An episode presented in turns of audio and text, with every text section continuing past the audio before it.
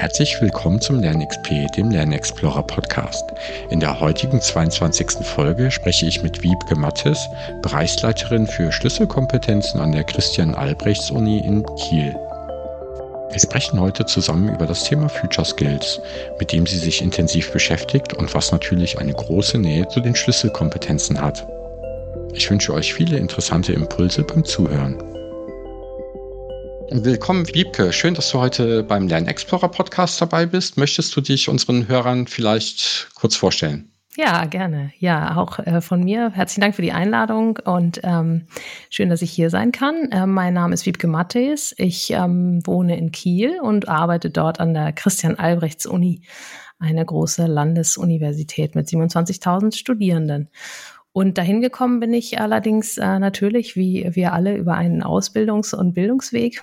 Und zwar bin ich ähm, von Haus aus äh, Groß- und Außenhandelskauffrau Betriebswirtin und ähm, auch Politologin. Und ich habe äh, meine Ausbildung in Hamburg beim Otto-Versand absolviert, also dort auch noch ein Jahr gearbeitet in einer Tochterfirma, ähm, kenne also die Praxis. Und aus der Praxis raus habe ich mir noch viele weitere Fragen gestellt und deswegen überlegt und gedacht, ich gehe nochmal studieren und habe dann in der ähm, Freien Uni Berlin Politikwissenschaften studiert. Bin dann aber wieder zurückgekehrt in die Heimat äh, Schleswig-Holstein, ähm, größerer Raum, äh, Hamburg, ein bisschen nördlich äh, und habe mich an die Uni orientiert, ähm, weil mich auch schon immer das Thema Lernen und Entwicklung interessiert hat und vor allen Dingen, wie schaffen wir es äh, tatsächlich diese Welt, diese Gesellschaft zu einer Gesellschaft zu machen, die für alle eine gute Gesellschaft ist. Und ähm, das war so auch in meinem Studium natürlich dann ein Thema, ist aber auch ähm, natürlich dann für mich auch im Berufsleben irgendwie so ein bisschen handlungsleitend gewesen. Und dann bin ich ans Zentrum für Schlüsselqualifikationen gekommen. Eine Einrichtung, die entstanden ist aus dem Bachelor- und Master-System heraus, das ja so 2007 überall in Deutschland installiert wurde. Und darin hieß es dann, müssten ab dann Schlüsselkompetenzen gelernt werden in einem Studium. Und dazu wurden dann aller Orten letztlich ähm, ja, verschiedene Möglichkeiten gefunden, unter anderem auch richtig Zentren eingerichtet. Ähm, an der Christian-Albrechts-Uni war das so zunächst mal eine Einrichtung, die nur in einer Fakultät existierte, die größte, die philosophische Fakultät weil man sich dort dem Thema auf diese Art nähern wollte. Und ähm, dann haben wir also angefangen, darüber nachzudenken, was ist das eigentlich? Was braucht das eigentlich mhm. in diesen Schlüsselkompetenzen? Was äh, verstehen wir darunter? Und haben dann als Zentrum mit ein paar Kolleginnen und Kollegen auch ein Buch darüber geschrieben, ähm, Schlüsselkompetenzen im Hochschulstudium um zu erfahren, äh, ja, auch im Grunde so eine Selbstbetrachtung auch zu machen. Was verstehen wir darunter? Was finden wir wichtig? Und daraus entstanden ist dann schon auch eine tiefergehende Auseinandersetzung natürlich damit. Und insbesondere mit dem Thema, wie lernt man das eigentlich? Und ähm, wie, wie gibt es da gute Zugänge? Ja, und mittlerweile bin ich da nun schon äh, seit ja, äh, 15 Jahren in diesem Jahr und äh, glaube, dass ich da ganz schön viel auch schon gesehen habe. Wir haben inzwischen auch ähm, uns entwickelt als, als Organisationseinheit, sind von einer Einrichtung innerhalb einer Fakultät rausgewandert als Einrichtung aller Fakultäten letztlich für alle Studierenden, weil man doch auch erkannt hat auf dem Weg, dass es schon auch wichtig ist für alle Studierenden, für alle Ausbildungswege. Ja, und da stehen wir jetzt. Und nun kommt das Thema Future Skills dazu. Ein Thema, das ich tatsächlich im Moment sehr leidenschaftlich ähm, beobachte und dazu auch viel und gerne mich ähm, auseinandersetze. Und da sind wir ja zusammen auch gekommen über dieses Thema. Genau, wer dir auf LinkedIn folgt, der wird sehen, dass du dich das Thema nicht nur beobachtest, sondern dazu auch einiges schreibst und äh, einiges veröffentlichst. Genau, also ähm, und zu dem Thema Future Skills wollen wir ja heute auch sprechen und wir werden sicherlich auch über die Schlüsselqualifikationen äh, kommen, aber Danke erstmal für die Vorstellung. Hast du uns auch ein Zitat mitgebracht? Also ähm, es gibt natürlich viele gute Sachen, die viele wichtige Menschen gesagt haben. Ähm, ich würde heute vielleicht ähm, mal ein Zitat mitbringen, das hat der ähm, Arndt Pechstein neulich in dem, in dem Buch, ähm, was er mit vielen anderen Menschen zusammengeschrieben hat. Future Skills heißt das Buch, mhm. ähm, geschrieben. Äh, hat er auch schon an anderer Stelle, glaube ich, schon mal geschrieben. Das heißt, Tradition ist kein Geschäftsmodell. Mhm. Und das ist provokant ähm, und ich kann das auch auf die Hochschule übertragen und das ist so das, was ich äh, gerade spannend finde. Ähm, Tradition ist eben auch kein, äh, kein Hochschulmodell oder kein Modell für die Hochschule der Zukunft. Ja. Und ja, da kann man natürlich auch noch ein bisschen drüber nachdenken. Also, weil Tradition ist natürlich was Wichtiges, was Wertvolles. Ähm, das will ich damit gar nicht sagen. Und das wollte Anne Pechstein sicherlich auch nicht damit sagen. Äh, dass es gibt wichtige Bewahrenswerte und man könnte fast über ewige Kompetenzen, das ist ja unser Thema heute mhm. hier, auch sprechen. Ähm, also es gibt da auch Traditionen, die man bewahren sollte. Äh, und außerdem gibt es aber, denke ich, auch etwas, ja, Hinderliches an dem Thema Tradition. Daran festzuhalten, sich nicht zu entwickeln, nicht weiterzugehen und nicht mit dem Zeichen der Zeit auch ähm, zu gehen, das ist eine Gefahr. Und äh, ich denke, wir haben jetzt gerade so eine Chance, also gerade mit diesem ne, zwei Jahre Corona und nun geht's zurück in die Präsenz. Das haben wir an der Uni, genau wie jetzt raus aus dem Homeoffice, zurück in die Büros. Ja, wirklich? Gehen wir jetzt zurück auf das alte Normal? Ne? Also ist, gehen wir zurück in die Tradition mhm. oder ist es doch ähm, etwas, was wir äh, bedenken sollten? Dass wir einfach mal drüber nachdenken. Ähm, nein, jetzt wäre doch wirklich die beste Chance, Organisationsentwicklung zu betreiben und sich zu überlegen, was, was ist es, was wir in der Zukunft, ne, sozusagen, welche Vision haben wir von uns als Unternehmen, als Team oder aber auch eben als Hochschule in der Zukunft. Und da ähm, finde ich das ganz schön, weil es ein bisschen provokant ist, ja. Ja. Ja, es, es steckt viel drin. Ich glaube, kann man viel drüber nachdenken. Mhm. Und äh, bei manchen Themen funktioniert Tradition wahrscheinlich übergangsweise noch ganz gut, aber irgendwann äh, funktioniert es vielleicht nicht mehr, wenn ich mir vorstelle, ne, ähm, ein Unternehmen sagt, alle müssen wieder komplett zurück ins Büro. Man hat aber das flexible Arbeiten wertgeschätzt ja. und ähm, sieht die Flexibilität vielleicht in anderen Unternehmen größer, dann, dann äh, wandern im schlimmsten Fall halt die, die guten Leute ab zum Beispiel. Ne? Mhm. Und das, das passiert nicht sofort. Aber über die Zeit wird man dann eine bestimmte Klientel vielleicht an das Unternehmen binden, wenn man da nicht flexibel genug ist, ja. Ja, es, man muss so das Beste aus beiden Welten, glaube ich, jetzt finden. Ne? Weil es gibt natürlich ja. ganz, ganz wichtige Begründungen, Gründe dafür, ja. dass wir wiederkommen und uns wieder ja, in, in, Präsenz treffen. Denn wir, wir sind ja auch völlig äh, sozial ausgelaugt sozusagen. Da fehlt ja auch ganz viel, das kann ich für die Studierenden auch sagen. Ganz viele Probleme, die mhm. entstanden mhm. sind durch diese Isolation, die das auch mit sich brachte. Und der Campus ist natürlich was, was lebendig ist, wo wir auch immer von profitieren als Standorte. Ne? Also ein Unternehmen, ich meine, Menschen sind soziale Wesen, die lernen natürlich häufig auch besser. Das weißt du bestimmt äh, am besten, weil es dein tägliches Geschäft ist, wenn sie gemeinsam lernen können. Es gibt Typen, die, die das sehr stark brauchen. Es gibt andere, die aber auch sagen, nein, also dieses im Homeoffice arbeiten, das bringt mir ganz viel Ruhe, das erhöht, und es gibt ja auch Studien dazu, absolut meine Produktivität. Wäre doch schade, wenn wir uns diese Chance vergeben. Also es geht mhm. um ein sowohl als auch. Und das unter dem Wort Hybrid, aber das ist gefährlich, finde ich. Ähm, ja, dahinter steckt, wir müssen, finde ich, jetzt darüber reden, mhm. wie kann wir, können wir dieses sowohl als auch gut schaffen dass wir das Beste aus beiden Welten herausholen. Ja, ja, und das ist das, das Wichtige, weil zu Hause kann ich vielleicht konzentrierter arbeiten, aber mein Job besteht ja nicht nur aus konzentrierter Arbeit. Mhm. Manchmal brauche ich auch den Zufall oder die Begegnung, einfach um, um mitzubekommen, was woanders passiert.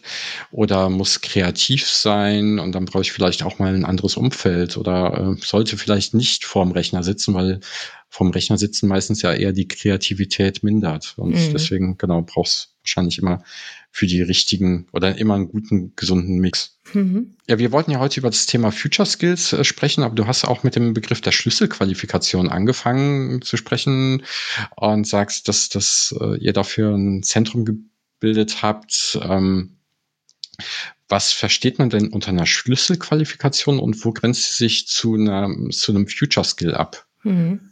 Also vielleicht erstmal ähm, Schlüsselqualifikation ist ein Begriff, den äh, gibt es natürlich schon sehr, sehr lange. Mhm.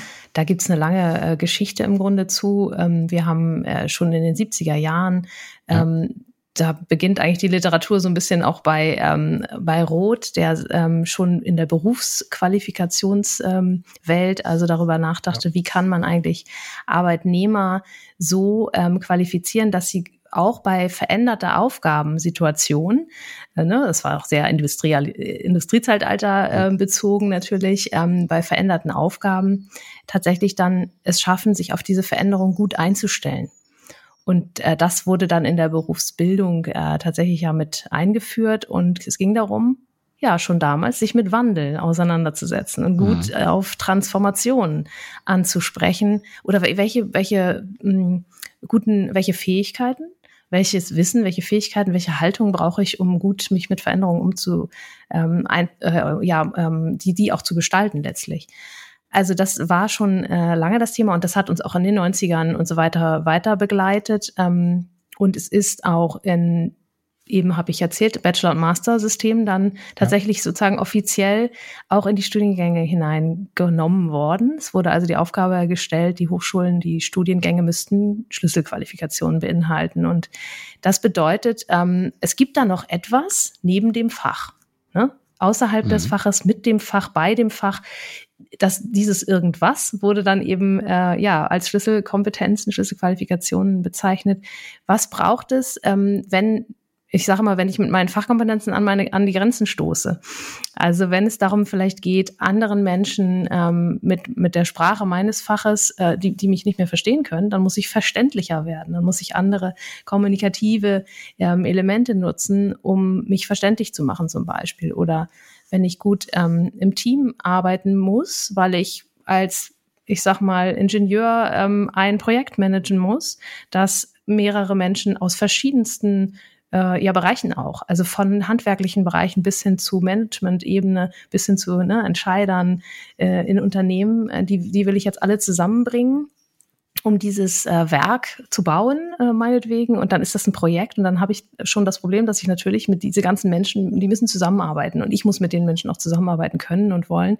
Da habe hab ich das typische Team, ne, eine Gruppe. Und die besteht aus völlig diversen Menschen. Und dann bin ich natürlich ja, dann kann ich zwar viel über meine Brücke oder mein Bauwerk, mein Haus äh, philosophieren und fachlich äh, mit den Menschen sprechen, aber letztlich steckt doch da, da ganz viel mehr noch drin. Und wir kennen das doch alle, dass wir das Gefühl haben, wir kommen hier nicht weiter, wir verstehen uns nicht, wir haben ja, vielleicht auch einen Konflikt, einen Streit und brauchen doch Hilfsmittel, die außerhalb des Faches liegen. Die lerne ich nicht äh, in dem Bauingenieurfach ähm, Thema, sondern die, die kommen irgendwie dazu. Und na, dann kann man sagen, na ja, das lernt man irgendwie so en passant, so nebenbei, ist halt Lebenserfahrung. Oder wenn ich mhm. eine gute äh, familiäre Situation hatte, dann habe ich das irgendwie mitgekriegt, dass man irgendwie auch nett zueinander ist und sich empathisch mhm. zuhört oder sich, mhm. äh, ne, so du weißt, was ich meine. Und ähm, und diese, diese Aufgabe aber, die uns durch Bachelor Master gestellt wurde, ist die, die verstehe ich so, dass es eben nicht reicht, das einfach nur en passant mitzugeben, weil man zufällig ja auch in Gruppen irgendwie im Studium mal was machen muss und dann wird man das schon irgendwie verstehen, dass das wichtig ist, was man da für, für Fähigkeiten auch mitbringen muss. Und ähm, sondern dass wir es explizieren, dass wir uns darüber bewusste Gedanken machen, wie man es lernt, was es eigentlich ist, was man genau braucht und vielleicht auch was man fachbereichs- oder ne, spezifisch dann gerade mal braucht. So, und da sind wir dann äh, bei den Schlüsselkompetenzen, also das, was der Unterschied ist zu den Fachkompetenzen. Jetzt haben wir ähm, äh, natürlich auch das Thema, dass zum Beispiel sowas wie Betriebswirtschaft, äh, das ist mhm. mein Feld, ich mache unternehmerisches Denken und Handeln, aber eben als Schlüsselkompetenz. Mhm. Da ist also eine etwas, was sehr fachlich mal war, quasi erhoben worden zu einer Schlüsselkompetenz, äh, weil wir gesagt haben, das ist so ähm, so verbreitet und so wichtig, dass dieses betriebswirtschaftliche Wissen für Akademiker und Akademikerinnen, dass wir ähm, gar nicht sagen können, das kann nur den BWLern vorbehalten bleiben, sondern es muss eigentlich jeder ähm, solche Tools und Techniken kennen und die Sprache der Betriebswirtschaft ähm, verstehen und auch nutzen können. Denn jeder auch, ich sag mal, Kulturwissenschaftler und Wissenschaftlerin hat vielleicht Budgetverantwortung irgendwann als leitende, führende Persönlichkeit ja. oder will sich selbstständig machen und ist dann darauf angewiesen, schon auch in Budgets zu denken, Kosten ähm, und äh, ja, Gewinne und so weiter in, auch in der Vorstellung davon zu haben, was es bedeutet, ähm, zum Beispiel Preise zu machen für das eigene Unternehmen. Ne? So, also da, da kommt man ganz schnell hin. Und deswegen haben wir gesagt, immer dann, wenn eine Fachkompetenz ähm, zu einer äh, so weit transferierbar ist in möglichst viele Inhaltsbereiche, dann qualifiziert sie sich quasi zu einer Schlüsselkompetenz. Und dasselbe sehen wir heute mit dem äh, Digitalthema.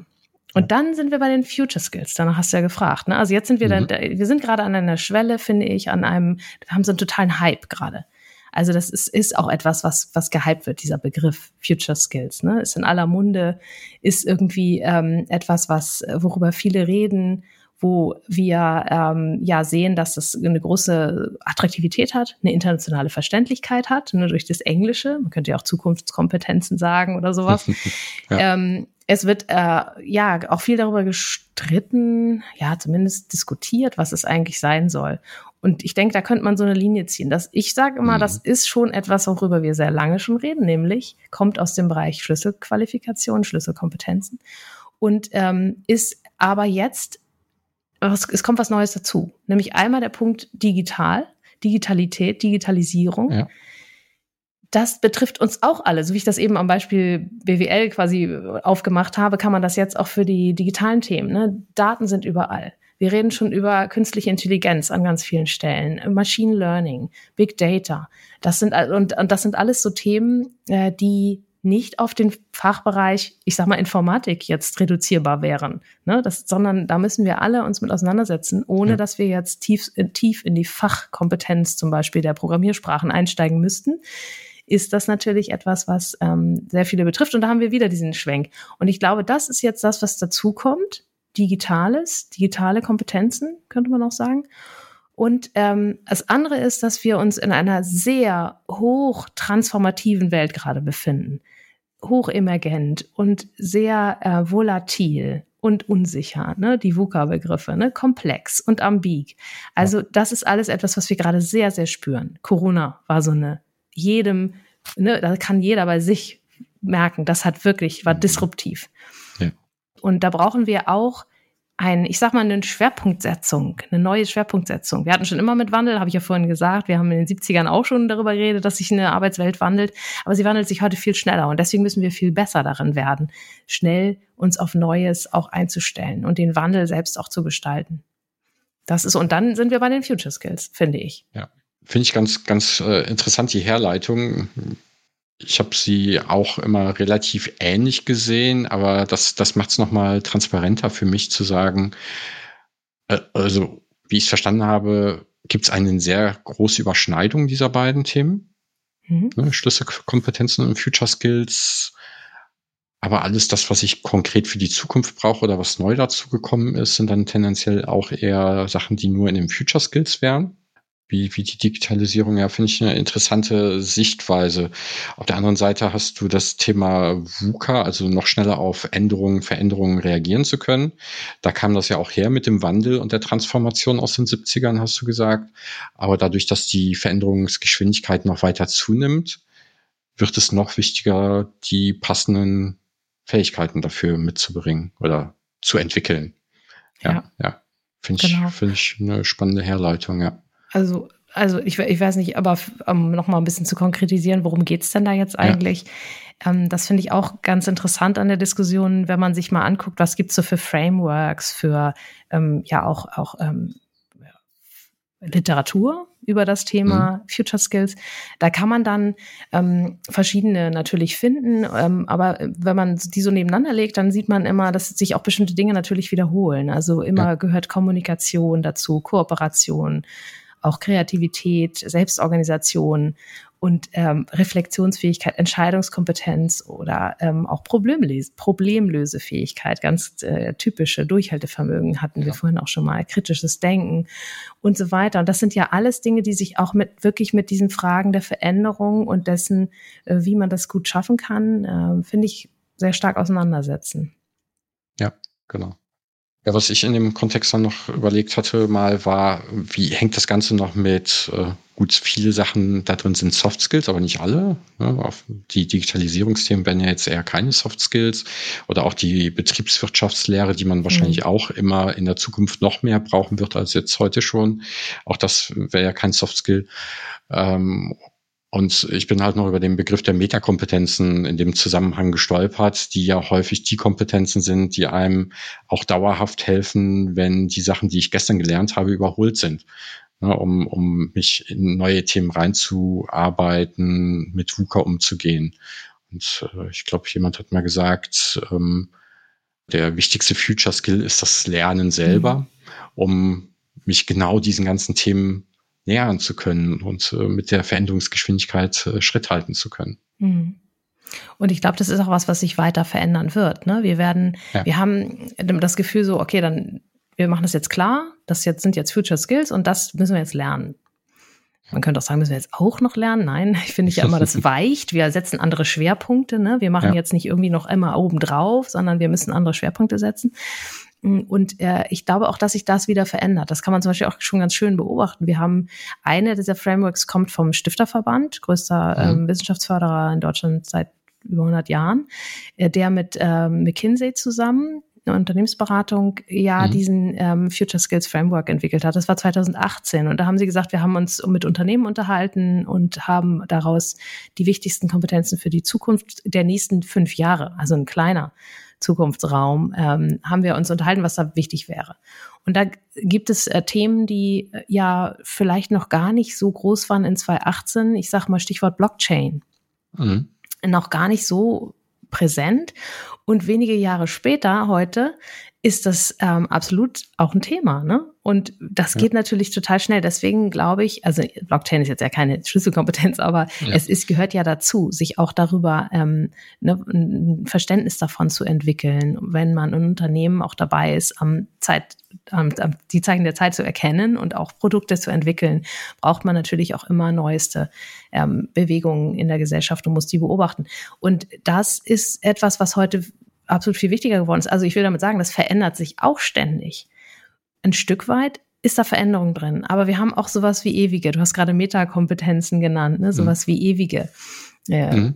Kompetenzen, die, wo man immer wieder darauf zurückkommt. Und da finde ich sehr spannend, äh, weiß nicht, ob du das kennst, ähm, äh, das ist das, äh, hm, wie heißt es, Duttweiler Institut in, in der Schweiz. Die haben so, ein, ähm, so eine Zukunftsszenarien entwickelt. Das ist so eine Studie, mhm. die die gemacht haben.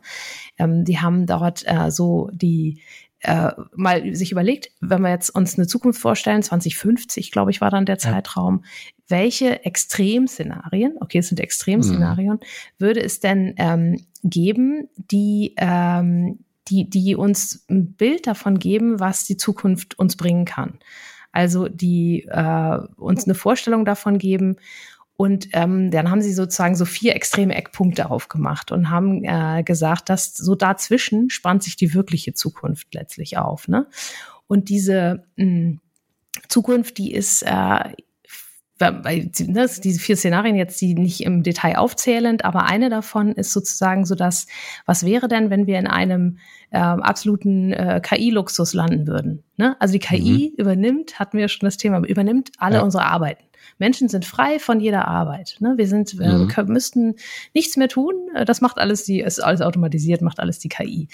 So ein Extremszenario gibt's natürlich nicht in Wirklichkeit ja. wahrscheinlich, aber es ist ja, äh, geht ja darum, genau solche Assoziationen hervorzurufen. Worauf käme es dann noch an, bei uns Menschen, was mhm. wären die Fähigkeiten, die wir dann noch brauchen? Und dann ja. kommen wir auch zurück zu wir waren gerade bei ewigen, bei Metakompetenzen, zurück ja. zu solchen Dingen wie handwerkliches Geschick oder so, ne? weil man will sich vielleicht auch mhm. in seiner Freizeit, man hat ja nur noch Freizeit, ähm, betätigen, sinnvolle Tätigkeiten machen. Ähm, man, man kommt vielleicht auch drauf, dass es wichtig ist, miteinander äh, gut klarzukommen, weil man viel mehr miteinander zu tun hat. Man hat ja Zeit, sich miteinander ja. äh, ne, zu, viel mehr zu unterhalten und was auch immer.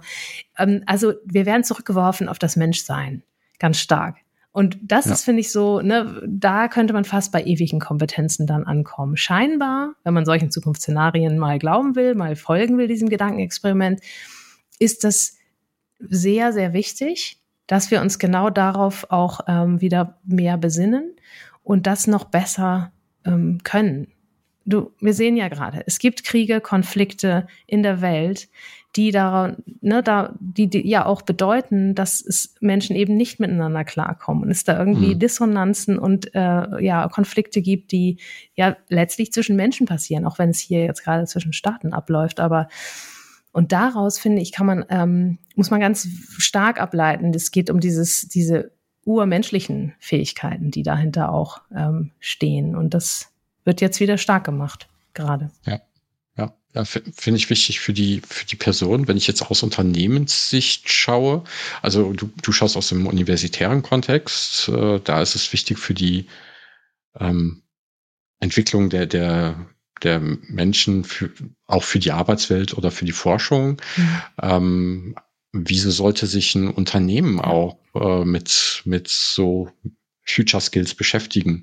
Also mhm. ich, ich nehme manchmal so eine Tendenz wahr, dass man sehr stark auf die Sachen schaut, die man wirklich fachlich benötigt, weil es natürlich naheliegender ist. Ne? Wir müssen ja unsere Business-Ziele erreichen. Aber wieso sollte man auch einen Blick in die Richtung der Future Skills als Unternehmen? Mhm. Ähm, das finde ich äh, einfach. also, ähm, und zwar jedes Unternehmen will ja äh, überleben. Das ist mhm. das Kernziel jedes Unternehmens. Deswegen äh, werden und erwirtschaften Unternehmen auch Gewinne, damit sie langfristig überlebensfähig sind, ja. unter anderem. Und was brauchen sie dazu? Sie müssen ähm, ständig innovieren. Sie müssen innovationsfähig mhm. sein. Ja, denn wir hatten eh, Ausgangspunkt mein Zitat, da kann ich wieder darauf zurückkommen. Tradition ist ja. kein Geschäftsmodell, also nur in Grenzen. Auch die Traditionen äh, sollten immer bewahrt und erhalten werden. Und ich glaube, dazu steckt auch viel Innovation drin. Ähm, also Innovation will jedes Unternehmen und dazu mhm. braucht es seine Mitarbeiter, denn die sind die Köpfe, in denen die Innovationen auch entstehen. Kreativität ist dazu eine ganz ja. wichtige Schlüsselkompetenz oder Future Skill. Innovationskompetenz. Und äh, daran kann man das, finde ich, auch mal ganz schön aufschlüsseln. Was bedeutet, wovon reden wir nochmal genau? Was, was steckt denn da drin in diesem Thema Skills, Future Skills? Das ist auch ein schlechter Begriff im Übrigen, weil er natürlich nur von Skills, also Fähigkeiten redet. Mhm. Das ist zu wenig. Äh, außerdem eine Tautologie ist, weil jede jedes Lernen auf die Zukunft ausgerichtet ja. ist. Ich will ja handlungsfähig sein für die Zukunft, deswegen lerne ich ja die Sprache oder was auch immer. Aber das nur am Rand. Also was steckt da drin? Es stecken da drin, finde ich, drei Dinge, nämlich Wissen. Ja, ich brauche auch für Innovation und Kreativität Wissen. Nämlich, äh, ja, zum Beispiel die, die Kenntnis von Kreativitätstechniken.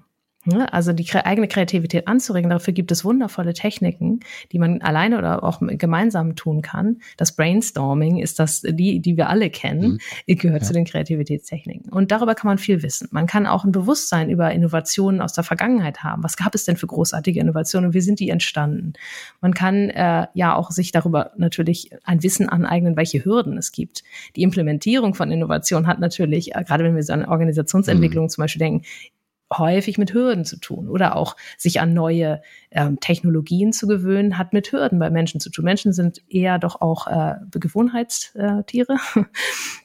Und so weiter. Also da kann man ganz viel drüber wissen. Oder ne, die Folgen der Innovation. Denken wir an KI, denken wir an Machine Learning. Das hat Folgen für unsere Gesellschaft. Das, da fallen vielleicht auch Jobs weg. Einfachere Jobs, aber auch kompliziertere. Auch Management-Jobs ja. können dadurch wegfallen. Und, äh, und so weiter. Das ist alles das Wissensthema. Darüber kann ich ganz viel wissen. Ich brauche dann als zweites Skills. Das sind die Fähigkeiten, die da drin stecken. Und bei Kreativität ist es so, dass sie uns in die Lage versetzt, ähm, natürlich neue, wertvolle Ideen hervorzubringen. Ne? Sie auszuarbeiten, sie zu analysieren, sie zu bewerten immer wieder und auch dadurch kontinuierlich zu verbessern. Gehört auch dazu. Das ist alles äh, eine Fähigkeit. Und ähm, außerdem die ähm, Fähigkeit, ja, konstruktiv, auch gerade mit anderen zusammen über solche neuen Produkte zum Beispiel nachzudenken, neue Dienstleistungsideen nachzudenken und dabei konstruktiv zu sein, ist auch eine Fähigkeit. Oder auch sensibel mit ähm, individuellen Vorbehalten umzugehen. Ne? Also ich muss das ja vielleicht auch in einem Unternehmen dann ähm, durchargumentieren, warum diese Innovation jetzt genau die ist, die, die gebraucht wird. Da kann ich natürlich auf harte Themen wie eine Wirtschaftlichkeitsrechnung zurückgreifen. Ich kann aber auch natürlich äh, gucken, wie kann ich Menschen überzeugen. Dazu zählt auch, sich mit ähm, kulturellen Unterschieden oder, oder auch ähm, ja, die zu erkennen und die, ähm, die wertschätzen, mit denen un umzugehen. Wir brauchen für Innovation viele Perspektiven. Das Design Thinking ist ja auch so eine Methode, ja. die mit vielen Perspektiven arbeitet.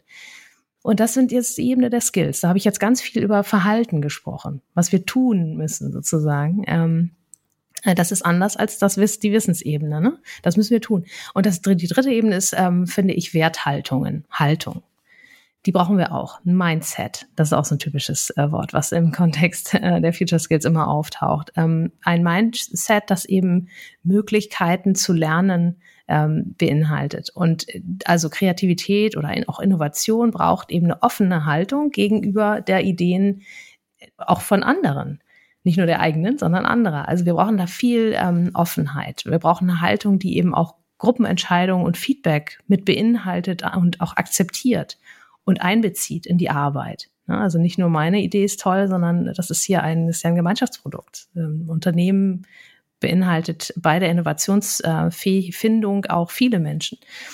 das Ausprobieren, das Fehler machen, ganz wichtig. Bei Innovation geht's ja. ja wirklich zu 90 Prozent oder noch mehr um Fehler machen, verwerfen, mhm. wieder loslassen. Und äh, Fehler werden dann eben in diesem Mindset als die Möglichkeit zu lernen wahrgenommen. Und das ist, ist dieses, was ich mit Haltung meine. Oder auch ähm, ja eine positive Einstellung zu langwierigen zyklischen Prozessen und des mhm. immer wieder Scheiterns und Neuprobierens. Das gehört ja auch genauso dazu. Rückschläge, Hartnäckigkeit. Das sind alles so Mindsets, ähm, die wir hinter dem Begriff hinter dem Begriff Haltung äh, verstehen würde. Und diese ja. drei zusammen, die bilden dann die äh, Future Skill Innovationskompetenz. Und wenn das Unternehmen nicht brauchen, dann sag mir, was ich falsch verstanden habe. nee, alles gut, nein. Ähm, also das Thema Innovation auf jeden Fall. Ähm, und das bedingt natürlich auch, dass, dass viele Veränderungen mitgegangen werden von, von Mitarbeitern. Ne? Auch das wäre ja wieder dann anschließend an dem, was du am Anfang gesagt hast, ja, gehört ja auch mit dazu. Und äh, an einigen Stellen muss, glaube ich, aber auch da so ein Umdenken passieren, weil du hast ja selber auch gesagt, ne, die Wirtschaftlichkeit von einem Projekt müsste ja beachtet werden. Auf der anderen Seite das Experimentieren. Ne? Also mhm. macht es Sinn, immer ähm, ein Riesenprojekt zu starten und vorher äh, das Riesenbudget dafür zu beantragen und genehmigt zu bekommen und es dann durchziehen zu müssen, weil ja mein Job dran hängt, im Worst Case, also ich überzeichne ja. das ein bisschen, oder lieber ein kleineres Experiment zu wagen und möglichst früh äh, den Nutzen zu testen, also so im Sinne von früh auch Fehler zu machen. Aber dann sind wir ja auch genau bei, bei diesen Innovationsprozessen, Design Thinking mhm. und, und Co-Creation etc. Ja, ja, spannend. Aber ja, und auch das weiter, Agile, ne? Das Agile da drin. Und also, das auch Agile und Iterative ja, weiterentwickeln, ja. ja. Genau, ja, ja, genau. genau. Ja, einen weiten, weiten Boden, den du gespannt hast und viele wichtige Aspekte drin. Ja, das ist, das ist äh, etwas, was, was, wo, was häufig so hinten runterfällt. Ne? Wir reden dann immer so über ja. Begriffe wie Innovation oder Kreativität, aber ja. was steckt dahinter genau? Ich finde, das macht es einerseits dann auch endlich griffiger ja. und andererseits auch kann man da dann ganz, viel, viel besser ansetzen, wie man das auch lernen kann. Und das interessiert uns beide ja, auch. Äh, wie kann man das denn lernen? Und da ja. ähm, geht, das geht eben, wie ich vorhin schon sagte, nicht en passant, äh, einfach nur so. Ja, das kann passieren, aber in diesem Zufall wollen wir uns ja nicht aussetzen, weil das kann ja lange dauern. Oder wir haben zufällig die falschen Menschen dann eingestellt, die eben gerade nicht besonders viel Kreativität mit sich äh, mhm. bringen. Das wäre nicht schön. Wir wollen das ja schon auch irgendwo steuern, beziehungsweise die Lernräume schaffen für Menschen im Unternehmen, die dann sich da auch entwickeln können. Persönlichkeitsentwicklung. Ja. Was ich an der Stelle auch nochmal wichtig finde, ist, ist so, so, die Fragestellung, was sollte ich denn eigentlich lernen und ähm, was muss ich lernen? Eigentlich ist es manchmal sogar fast egal, was man lernt. Hauptsache, man lernt was Neues, weil gerade Innovation ja aus den unvorhergesehenen Verbindungen entstehen kann. Und, und äh, man sollte sich natürlich auf irgendwas fokussieren, was vielleicht zukünftig nicht automatisierbar ist. Mhm. Ja, und da, da ist man ja natürlich auch bei so Themen wie Kreativität, aber die, die großen Innovationen passieren ja eigentlich dadurch, dass man ähm, ja, Art, nicht artverwandte Themen miteinander kombinieren kann.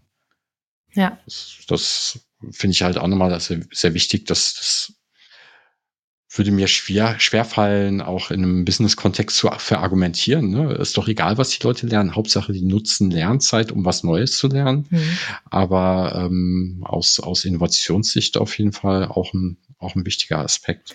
Ja, aber alleine dem Raum zu geben, ja. dass überhaupt gelernt werden äh, oder Lernen als wichtige Zeit der Arbeitszeit auch ähm, ja. zu verstehen ist. Das, das sind wir ja auch noch gar nicht alle. Ne? Ja. Also viele sagen ja, ja, ja, das ist dann ja on top und äh, das mache ich dann irgendwie zusätzlich in meiner mhm. Freizeit lerne ich dann. Oder wenn ich mal eine Weiterbildung äh, genehmigt bekomme, dann darf ich da lernen mhm. und nur da. Und dann komme ich zurück und dann hat das aber nichts mit meiner Arbeit zu tun. Das haben wir ja auch ja. ganz häufig. Also äh, wo sind diese Lernräume in der Arbeitszeit und ja. wo akzeptieren wir sie schon so stark, dass wir eben ständig diese Lernanlässe auch finden, wie du, wie du sagst, ne? dass wir Perspektiven ja. wechseln, auch mit anderen Menschen zusammenkommen und nicht immer in unserem eigenen Team und Saft äh, so dieses, das ist ja auch mit dem Thema New Learning verbunden ne? und ähm, Corp äh, Social Corporate äh, Learning, also dass man, wie kann man das gut machen innerhalb eines Unternehmens und auch dann eines Teams letztlich, vielleicht sogar selbstverantwortlich im Team, dass die dieses Lernen zu einer selbstverständlichen, ja, aber auch bewussten täglichen ja. Handlung wird. Ne? Ja. Also wie Szene putzen, so. Und äh, das dem aber auch, und das finde ich, ist auch eine Frage, die nicht die Mitarbeiter für sich klären können alleine, sondern die auch von Unternehmensleitungen natürlich absolut unterstützt werden muss, beziehungsweise sogar von dort im, als Impuls ausgehen muss, dass das Lernen nicht etwas ist, was irgendwie äh, nebenbei passiert, sondern dass es reingeholt wird in den Alltag. Und dafür muss es dann ja auch Kontexte und äh, Räume und Anlässe und so weiter geben. Wie man das gut machen kann, da befassen sich ganz viele Menschen ja mit. Ähm, äh, du wahrscheinlich auch. Ähm, und ich tue das in dem Studienkontext, äh, aber auch sonst. Ich bin ja auch äh, quasi privat unterwegs äh, noch mhm. mit dem Thema. Um Kompetenzdoc äh, machen wir das auch, dass wir uns damit befassen, wie man gut im Unternehmen auch lernen kann. Diese Schlüsselkompetenzen, diese Future Skills, weil sie eben so wichtig sind. Und ich glaube, da ist es schon ähm, interessant, eben ja, es ist so Hilfe zur Selbsthilfe, ne? Es, wir reden ja auch bei den Schlüsselkompetenzen immer von lebenslangem Lernen. Mhm. Also reicht es natürlich nicht, ein Seminar über ein Semester, da lerne ich nicht Teamkompetenz. Ähm, das, das sollte man vielleicht nicht behaupten, weil auch der Begriff Kompetenz ist ganz stark auf so eine sehr viel dauerhaftere äh, ja, Art und Weise angelegt. Oder auch in einem einer Weiterbildung für über eine Woche oder einen Tag ähm, im Unternehmen lerne ich natürlich nicht endgültig äh, Team oder Innovationsfähigkeit.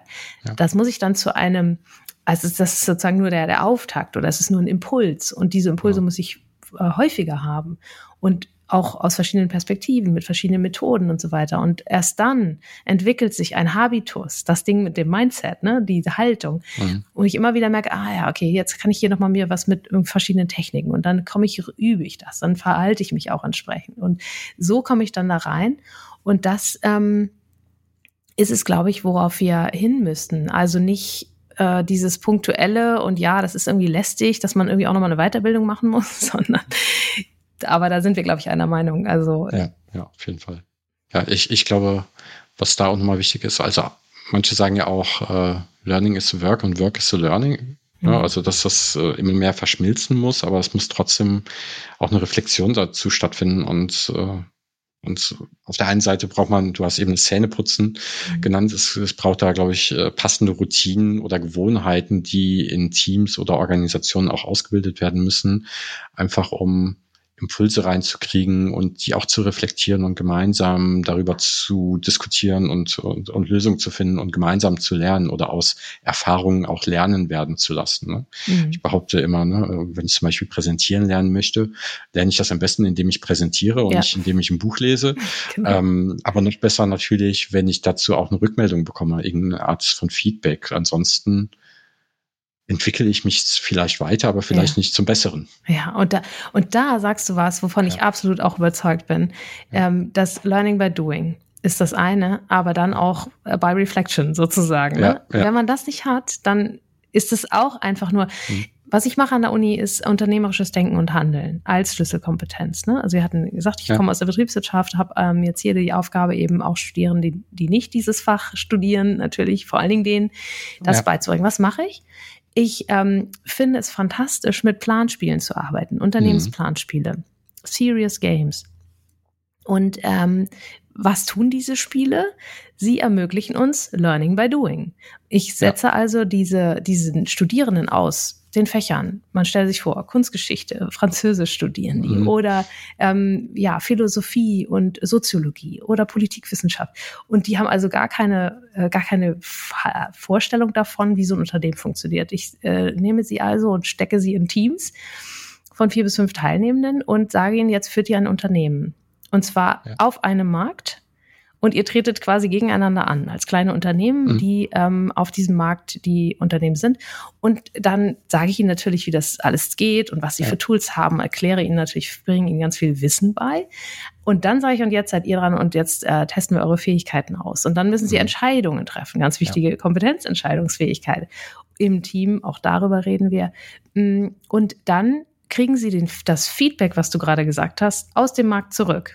Bin ja. ich erfolgreich, bin ich nicht erfolgreich? Jetzt mal so auf der betriebswirtschaftlichen Ebene, darum ja. geht es ja in diesem Fall. Äh, warum bin ich nicht erfolgreich gewesen oder warum mhm. bin ich erfolgreich gewesen? Mhm. Wie kann ich das gut analysieren? An welchen Zahlen erkenne ich jetzt was? Ja. Und ähm, parallel dazu auch, warum ist vielleicht die Entscheidung in unserem Team auch nicht wirklich gut gewesen? Was war auch auf der mhm. Teamebene vielleicht das Problem? Gar nicht so sehr auf der Zahlenebene, ne? sondern wir haben vielleicht zu lange diskutiert oder uns verrannt in irgendeine besondere Richtung. Das ist auch ein wichtig. So. Und dann ist das Feedback da. Und dann sage ich immer so, und jetzt reflektieren wir darüber erstmal. Jetzt wird erstmal analysiert die Zahlenebene und die Teamebene und so weiter, aber auch, hm, was genau haben wir davon jetzt gelernt?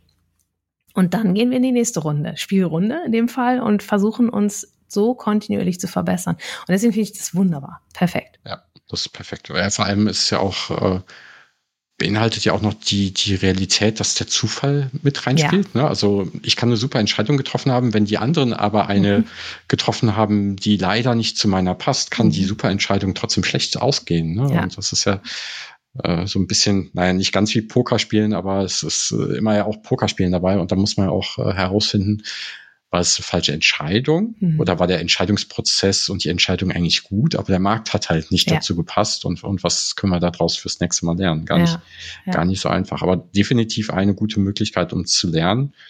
Und du hast ja auch gesagt, ne, dass das Thema Reflektieren und damit arbeiten ist ganz wichtig. Ich mag da die Analogie des Autofahrens ganz gerne. Irgendwo habe ich mal gelesen, ähm, jemand, der 20 Jahre lang Auto fährt, hat ja nicht 20 Jahre Erfahrung oder Expertise, sondern er hat ein, zwei Jahre Expertise aufgebaut und diese Erfahrung wiederholt er immer wieder. Hm.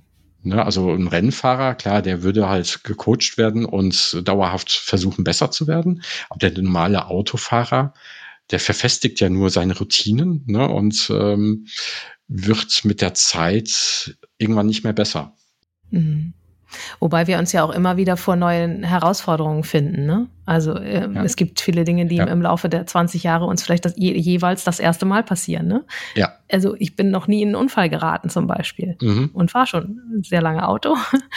Ja. Irgendwann ist es vielleicht dann das erste Mal. Ne? Und dann ist spätestens die Lernerfahrung. So, also deswegen äh, glaube ich, mhm. ja schon, wir üben Routinen ein, wir wiederholen, aber äh, dadurch, dass ja von außen auch Reize kommen, sind da ja immer wieder neue Lernanlässe auch drin. Zwar vielleicht kleine und wir müssen dann spontan reagieren und vielleicht würden wir es nicht als Lernen, sondern nur als Reagieren mhm. ja. auffassen. Aber äh, ja, auch wenn man mal ähm, in einer größeren Herausforderung gesteckt hat, keine Ahnung, weiß ich nicht, äh, Reifen platzt oder sowas, mhm. ist mir auch noch nicht passiert. Äh, man muss jetzt irgendwie darauf reagieren, ähm, dann kann man hinterher, finde ich, schon sagen, ja, okay, das habe ich jetzt mal durchgemacht. Das nächste ja. Mal wüsste ich, was ich tun muss oder wen ich anrufe. Ja, ja stimmt schon. Also ganz stimmt meine Analogie nicht. Ja, es ist äh, eben vielleicht das ja. ähm, Unbewusste zum bewussten Lernen. Ne? Du hast den Rennfahrer gebracht, ja. der lernt bewusst und der lernt durch Feedback und ganz intensive Reflexion. Und das Informelle ähm, ist der Autofahrer, der ja äh, vielleicht auch nochmal drüber nachdenkt, okay, was habe ich jetzt gemacht, als der Reifen geplatzt war? Mhm. Erstens, zweitens, drittens, okay, das merke ich mir jetzt mal fürs nächste Mal, aber das kommt ja. selten vor, dass so ja, intensiv genau. reflektiert wird. Da sind wir dann eher in der Ebene, ne? Hochschule, Uni, Studium, da muss man natürlich ständig darüber reflektieren, was habe ich jetzt gelernt? Ja. Und das machen wir auch viel zu wenig. Und auch reflektieren an sich ist ja gar nicht einfach. Es ist ja auch etwas, was man können muss. Also, ne, da denken viele Menschen von sich, dass sie reflektieren können. Aber die meisten Menschen ähm, trennen zum Beispiel nicht zwischen Beobachtung und Bewertung. Wir neigen sehr stark dazu, mhm. immer sofort alles zu bewerten. Ne, also nicht erstmal zu beschreiben, was haben wir gesehen, was ist passiert, äh, wie sieht, sah das aus meiner Perspektive aus, bevor wir sagen, ja, und das ist jetzt schlecht, gut äh, und ja. so weiter. Oder ne, auch wir selbst bei uns sind ja auch unsere stärksten Kritiker häufig, äh, argumentieren häufig schnell in der Bewertung und weniger. Ja. So, und äh, das gehört alles dazu, wenn man richtig reflektiert, dann gehören da verschiedene Schritte auch dazu und sehr viel mehr Bewusstsein, als wir das hier und heute schon haben. Also ich glaube, da kann man richtig, richtig viel lernen und ähm, viel bewusster, als wir das jetzt tun. Ja. Ja, leitet mich zu der Frage über, wie lerne ich denn Future Skills? Also das Beispiel Planspiele für Betriebswirtschaft, ja, die, da gehe ich auf jeden Fall mit. Also das ist auf jeden Fall eine sehr gute Möglichkeit, aber sag mal so Themen wie Kreativität, Kommunikation, wie, wie kann ich denn sowas auch vielleicht im Unternehmenskontext gut lernen oder was sind eure Ansätze? Ähm, ja, unser Ansatz ist auf jeden Fall ähm, das, was wir schon gesagt haben, Handlungsorientierung, also mhm. Handlungsfähigkeit mhm. ähm, ist das Ziel.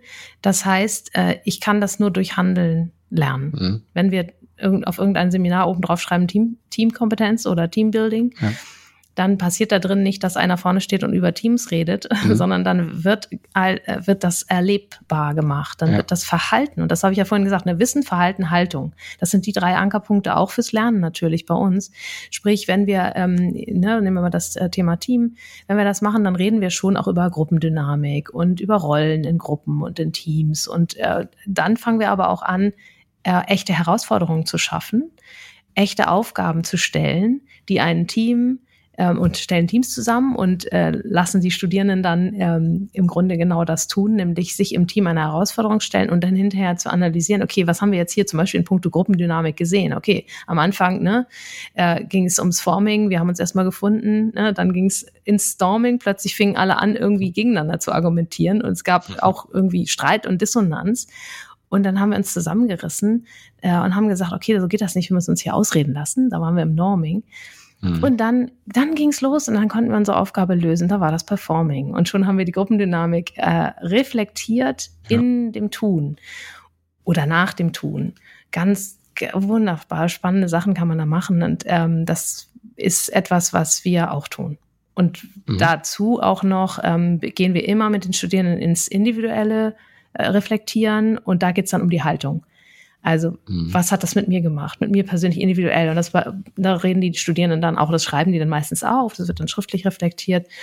Und äh, das ist dann nur für sie selbst und so weiter. Also da geht dann auch ganz viel mit, wie war da meine Haltung und wie hat sich die auch verändert vielleicht? Oder was würde ich heute ja. anders tun als äh, mit diesem Bewusstsein, als noch bevor ich diese Übung gemacht habe? Also ja. das ist klassisch, was auch in Weiterbildungsseminaren ähm, natürlich im Unternehmen passiert. Ja, äh, so machen wir es auch an der Uni. Wir, wir haben natürlich einen Luxus muss ich ehrlicherweise sagen, wir sind in einem Studienbereich, wo wir ein, das ist ein Wahlpflichtstudienbereich. Das heißt, die mhm. Studierenden kommen aus Interesse. Mhm. Und äh, sie kommen auch, weil ihr Studiengang sie verpflichtet, irgendwas in dem Bereich zu machen. Aber was können sie sich aussuchen? Das bringt mhm. schon mal sehr viel. Also das Interesse ist ihr, ähm, ihr Motor. Und damit haben wir sehr viel Offenheit. Das hat man ja manchmal im Unternehmen nicht. Da werden dann Leute geschickt zu irgendwelchen Weiterbildungen. Und dann ist die Offenheit da schon mal der erste äh, Haken, die erste Hürde, die zu überwinden ist. Und äh, außerdem haben wir kleine Gruppen. Ja, also wir haben an so einer Massenuni äh, heutzutage in, in, Deutschland ja häufig die Situation, dass einfach riesig, riesige Hunderte von Studierenden durch bestimmte Veranstaltungen geschleust werden. Ja, ja. da kann man das natürlich nicht machen. In kleinen mhm. Gruppen äh, tolle äh, Methoden üben und darüber noch reflektieren. Da müsste man immens viele Lehrende haben, um das oder Tutoren, mhm. um das zu schaffen. Das ist nicht so einfach. Also ich rede hier schon auch aus einem Luxusbereich, aber ja vielleicht gut vergleichbar mit dem unternehmerischen Lernen. Ne? Da ja. arbeiten wir schon auch eher in kleineren Gruppen. Was ich mir noch überlegt hatte zum Thema äh, Future Skills ist, wenn, wenn ich die versuche zu lernen, wie nachhaltig ist das? Ne? Also wenn ich eine, eine Fähigkeit nicht äh, anwende, verkümmert sie im schlimmsten Fall oder sie, sie wird halt äh, verdrängt von anderen Themen und äh, klar, wenn ich Kommunikationsfähigkeiten Stärke. Ich kommuniziere wahrscheinlich regelmäßig, deswegen wird das äh, einfacher sein, die auch anzuwenden. Aber wenn ich zum Beispiel sowas wie Data Literacy mir anschaue, ne, mit großen Datenmengen gut analysieren und arbeiten, wenn ich in meinem Job ähm, keinen Zugang zu großen Datenmengen habe, ist das schön, aber dann werde ich es halt nicht auch weiter nutzen können. Hm. Ja, dann ja. Äh, ist es vielleicht erstmal nicht besonders sinnvoll, sich damit auseinanderzusetzen. Ja, okay. oder sich dann zu fragen, okay, mhm. aber warum, warum setzen wir uns ja nicht mit Daten oder warum haben ja. wir keine Daten? Wäre das nicht mhm. hilfreich? Wir hätten mehr Daten, wo kriegen wir die her? Das ja. wäre natürlich dann auch, äh, solche Lerneffekte sollen ja auch Perspektiven verändern. Ne? Also klar kann ich sagen, mhm. ich habe keinen Datensatz, aber ich könnte ja auch überlegen, ob es hilfreich wäre, einen zu haben und wie ich den dann anlegen würde. Wie komme ich denn da, komm ich dann dahin? Ja, ja, also ja, okay. das kann ein Learning sein, äh, dann anzufangen, das zu nutzen es kann natürlich aber auch ähm, die Frage sein, okay, habe ich dann vielleicht nicht das Richtige gelernt? Das, was ich gerade brauche, was für mich jetzt gerade hilfreich ist. Oder auch die Haltung, okay, heute brauche ich das vielleicht nicht. Aber im nächsten Jahr ist das vielleicht etwas, mhm. worauf ich zurückkommen will. Und äh, oder äh, im nächsten Job oder äh, ne, das, ähm, das heißt, ich kann so auf Vorrat lernen, ist natürlich ein bisschen schwierig auf mhm. der einen Seite. Auf der anderen Seite weiß ich ja nicht, was morgen kommt. Vielleicht sagt der ja. Chef ja morgen zu mir, die Chefin, hier ist der Datensatz, wir haben ihn jetzt. Los geht's. Genau. ja. Und äh, das kann ich nicht wissen oder vielmehr, es wäre schon schön, wenn ich das äh, wüsste, aber ähm, es kann ja, können ja unvorhergesehene Dinge passieren, ne? die so. Und wenn ich, ich finde immer, nicht kein Lernen ist umsonst wenn ich das äh, für mich persönlich auch mhm. äh, verwerten kann. Und dann ist mhm. es natürlich weniger hilfreich, irgendeine Software, die ich dann nie anwende, zu lernen. Das ist wirklich vielleicht unnützes Wissen. Ähm, als sich mit vielleicht mit Team oder, oder Kommunikation oder was wir schon hatten, Kollaboration äh, mhm. oder Innovation auseinanderzusetzen, weil das ist vielleicht eher realistisch, dass ich das irgendwie gebrauchen kann. Ja, ja. Ja, und du hast ja auch eben gesagt, ne, bei euch kommen die Studierenden aus Interesse zu den Kursen. Dazu kommt halt das Thema Relevanz fürs Lernen, was wichtig ja. ist, und der Spaß.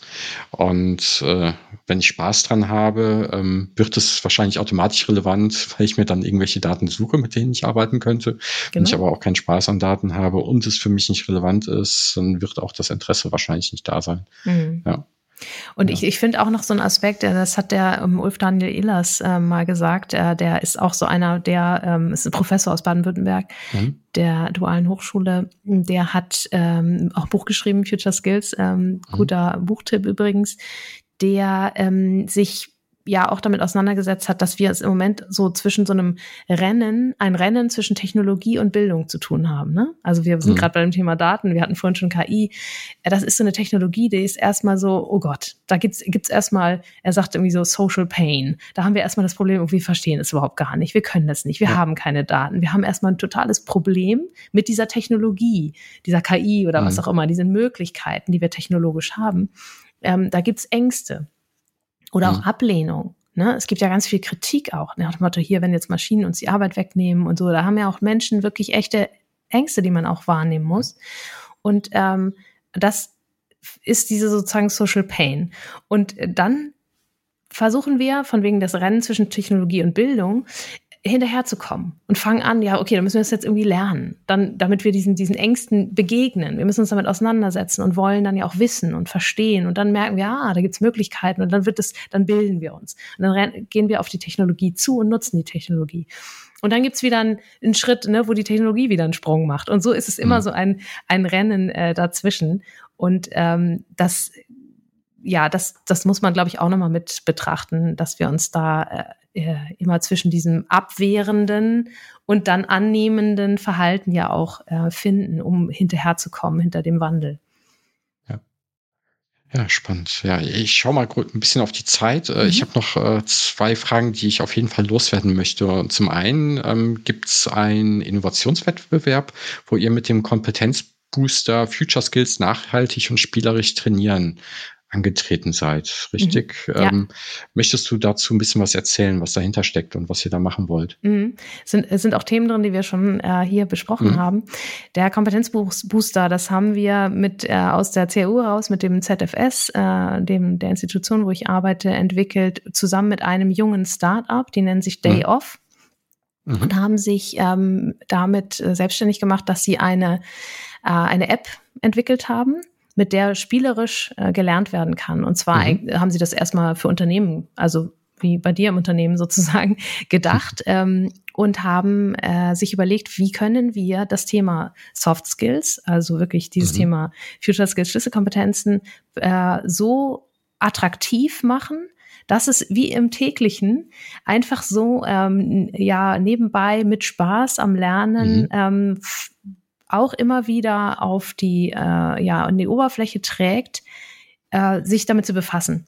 Und mit der App lernt man also, das ist so ähm, dieses, äh, ja, ähm, äh, Serious Games seit mäßiger auch, ne? Also man hat dann ja. immer den Anlass in dieser App mhm. als Team äh, spielerisch sich auch ähm, weiterzuentwickeln und kann da jeden mhm. Tag Challenges machen oder es ist eine Frage, ne, jeden Tag, jede Woche, wie auch immer man das einstellt, Challenges machen. Also die bestimmte Fähigkeiten ähm, ansprechen. Und in diesen Challenges kann man dann als Team gemeinsam zum Beispiel Punkte sammeln und wenn man so und so viele Punkte gesammelt hat, dann kriegt man einen Day off, einen Tag frei. Das ist so diese Idee gewesen hinter deren Unternehmen, also dass man irgendeine einen, mhm. einen Lohn er, erlangen kann, irgendeine ja, ein Feier, ja. genau, sich dafür belohnt. Und äh, diese Idee wollen wir ja für Studierenden auch nutzen. Also dass mhm. es ähm, bei Studierenden ja genau dasselbe Thema ist. Wir hatten das vorhin. Ne? Die sitzen dann im Seminar und gehen ganz viel in Teamthemen rein und lernen ganz viel über Team und dann hört's auf. Dann ist es vorbei. Mhm. Wir haben auch da das Problem, wie kriegen wir das in den Alltag rein und in ja. das tägliche, in dieses, in diesen Habitus, in dieses Zähneputzenartige. Ne? Ja. Und dafür ihnen auch die Möglichkeit zu geben, weiterzumachen mit der App, also die, die weiter zu nutzen, ist der eine Aspekt. Ähm, und wir haben da drin auch äh, die äh, KI. Also das heißt, es mhm. wird mit Hilfe von künstlicher Intelligenz, das war die Aufgabe auch in dem Wettbewerb des Bundesministeriums für Arbeit und Soziales. Und ähm, die KI sorgt jetzt dafür, dass ich individualisiert persönliche ähm, Vorschläge bekommen für diese Challenges. Also wenn ich, und dafür brauche ich am Anfang so eine Art Kompetenzmessung, äh, wo mhm. stehe ich gerade?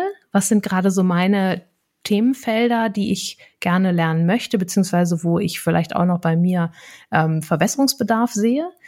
Was kann man überhaupt alles lernen? Also eine Art Kompetenz, ähm, ja, äh, Einschätzungstool wollen wir dafür mhm. bauen. Das gibt's noch nicht. Um dann mit KI individuell darauf bezogen immer wieder äh, Lernanlässe, diese Challenges zu bekommen, die dann für mich individuell zugeschnitten sind. Ja. Weil hier braucht ja jeder was anderes. Ne? Ja. Nicht jeder, jeder dasselbe, sondern jeder braucht da eigentlich was anderes, weil jeder steht auch woanders und hat andere Erfahrungen und hat schon viel gelernt. Und ähm, dann ist das etwas, was wir äh, mit Studierenden ausprobieren wollen und ihnen ja. zur Verfügung stellen wollen langfristig. Und dann aber auch so. darüber hinaus. Ja. Das ist die Idee wirklich spannend an. Hört sich generell auch herausfordernd an, aber ähm, was ich dabei auch spannend finde, ist das Thema Kompetenzmessung, mhm. was ich mir gar nicht so einfach vorstelle. Also nee. wenn man Personen dazu fragt, ob sie gute Zuhörer sind, ähm, sagen die ja, mehr als die Hälfte wahrscheinlich, dass sie überdurchschnittlich gut zuhören können, ja. was halt nicht, nicht wirklich wahr ist und die meisten können eher schlecht zuhören. Ja. Also als Beispiel und äh, dafür muss man schon sehr selbstreflektiert sein, mhm. um sich da gut einschätzen zu können. Aber ich, ein ganz gutes Vorbild, mhm. kennst du das vielleicht, weil du bist ja auch aus dem digitalen Bereich, ähm, ist der ähm, äh, das digitale Kompetenzrad heißt das, Rad wie Fahrrad. Mhm. Das ist in Dänemark ja. ähm, ähm, entstanden und basiert auf dem diesem äh, Europäische Kommission. Die Europäische Kommission hat mal diesen Framework rausgebracht, DICComp mhm. 2.1, den kennst du vielleicht auch. Ja. Ne? Da geht's ja um ja auch digitale Kommunikation und äh, Sicherheit und äh, digitale Kom Problemlöse, Kompetenz und so weiter. Und äh, wenn man das macht, das ist wirklich mhm. äh, spannend. Die haben genau das gemacht. Die haben gesagt, was gehört dann eigentlich alles dazu, mhm. auf diesem Framework basierend, was man können könnte, theoretisch. Ja. Und dann kann man sich da selber einschätzen. Natürlich kann man sich auch überschätzen. Mhm. Sieht man so die Frage, was hat man denn davon, sich zu überschätzen?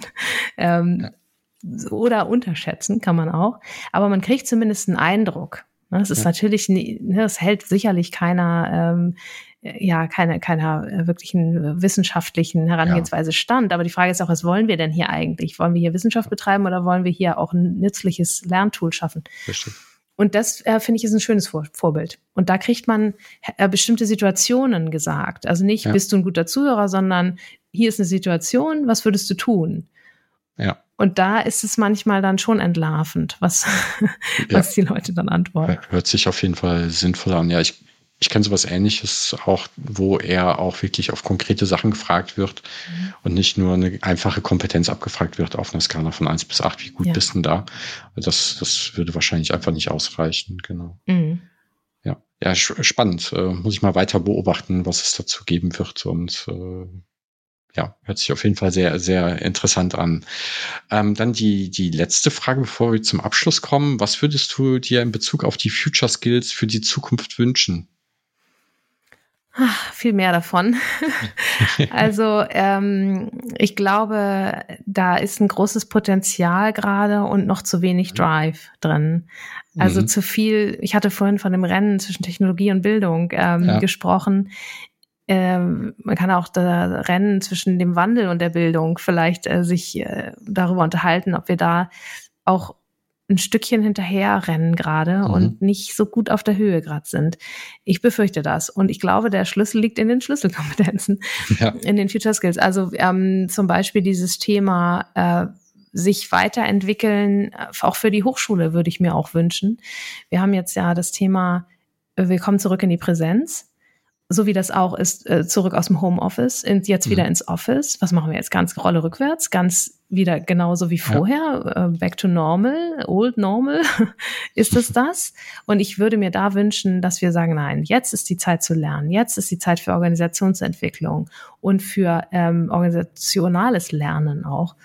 Ähm, wie können wir das gut machen? Was ist die äh, wirklich das Studium der Zukunft, die Hochschule der Zukunft äh, oder auch die, die, die Unternehmenswelt der Zukunft, in der noch optimaler und viel auch, ähm, ich finde das so schön, weil es die Menschen so stark anspricht, dieses Thema Future Skills. Ne? Wie, wie, wie ist die beste Arbeitsumgebung, in der du am besten arbeiten kannst? Die zu schaffen, und zwar im Homeoffice und auch im Office, das wäre doch jetzt der Anlass. Genauso an der Hochschule kann ich das sagen. Was ist das optimale Studium? Aus Präsenz und digitalen Lernangeboten ja. und Online-Learning, nicht nur entweder oder, nicht gegeneinander, sondern sowohl als auch. Und das wäre so mein Wunsch, äh, wenn wir darüber jetzt anfangen, wirklich nachzudenken. Und wir sind schon viel zu spät, wir rennen schon wieder hinterher. Mhm. Und ich sehe gerade, und das macht mir ein bisschen Sorgen, ein, ähm, ja, von wegen Tradition ist kein Geschäftsmodell, zurück mhm. zur Tradition und das ist es jetzt. So machen wir es und so müssen wir es machen.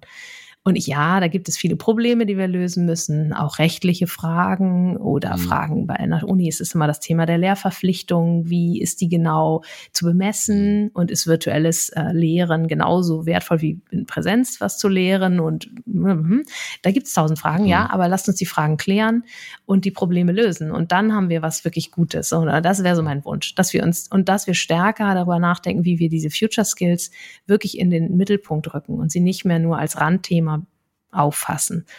Wie kommen Sie noch stärker für mich jetzt in Studiengänge rein? Ist für mich so ein Thema und gerade ein sehr guter Anlass. Aber das kann man in Unternehmen genauso sich fragen. Wie kriegen wir das noch mhm. stärker auch in den Alltag rein? Und das, ja, das wünsche ich mir. Diese Wünsche, mal schauen, was wir davon umsetzen können mhm. oder wie, wo wir selber mit dran bewegen können. Ja, zum Abschluss frage ich immer noch ganz gerne danach, ähm, wie Menschen selber lernen. Also wie lernst du denn persönlich am liebsten? Hm. Am liebsten mit anderen Menschen zusammen. mhm. ähm, und äh, vor allen Dingen auch, was ich spannend finde, ist so völlig andere Perspektiven auch mal zu sehen. Ja. Ne? Das finde ich auch äh, wichtig. Also ähm, man befindet sich ja häufig äh, auch so in der eigenen Blase und äh, da mal raus rauszutreten, ist wichtig, das schafft man am besten natürlich, wenn man wirklich völlig fremde Menschen auch trifft. So. Mhm. Ähm, und äh, das ist wichtig. Mm, ich lerne gerne von anderen Menschen und versuche auch, ähm, ja, dann immer das, was andere mir erzählen, auch zu übertragen und damit weiterzuarbeiten. Ähm, ich glaube, im Moment habe ich viel zu lernen, ist mein großes Lernfeld schon auch im digitalen Bereich. Also mhm. das ist, finde ich, wirklich sehr, sehr spannend, ähm, wie wir da noch besser jetzt für mein Thema, wie wir die digitalen Kompetenzen tatsächlich bei uns auch reinbringen, wie wir das gut machen können. Also es muss nicht alles ich machen, sondern es geht eher darum, wie mhm. man das Curriculum gestaltet. Mhm. Was ist da jetzt wichtig und wie kann man das gut machen? Das würde ich gerne noch besser lernen. Da könnte ich gerne am liebsten von anderen Hochschulen lernen. Das ist Netzwerke. Ich lerne super gerne in Netzwerken.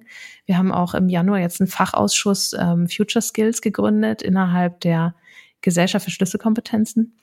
Das ist ein super schöner Rahmen, um wirklich mit Leuten, die sich darüber gerade intensiv auseinandersetzen, innerhalb der Hochschullandschaft zu lernen. Ja, und dann ähm, ist das äh, ist das etwas, was wir wo, ja, das sind so Lernbere Lern, ich sag mal Lernebenen, Lernorte und inhaltlich vielleicht ist es das Digitale gerade, ja. Ja, ja spannend. Ja. ja, vor allem, ja, das, das Netzwerk finde ich auch sehr wichtig. Ähm, muss man immer aufpassen, dass es nicht die komplett eigene Blase ist wieder, aber da, da hast du ja auch die, die fremden Menschen genannt. Mhm. Weil ansonsten bestärkt man sich äh, häufig mit der, der vorherrschenden Meinung ja. im, im eigenen, in der eigenen Blase, genau. Ist auch Hast ganz schön manchmal, aber. Ja.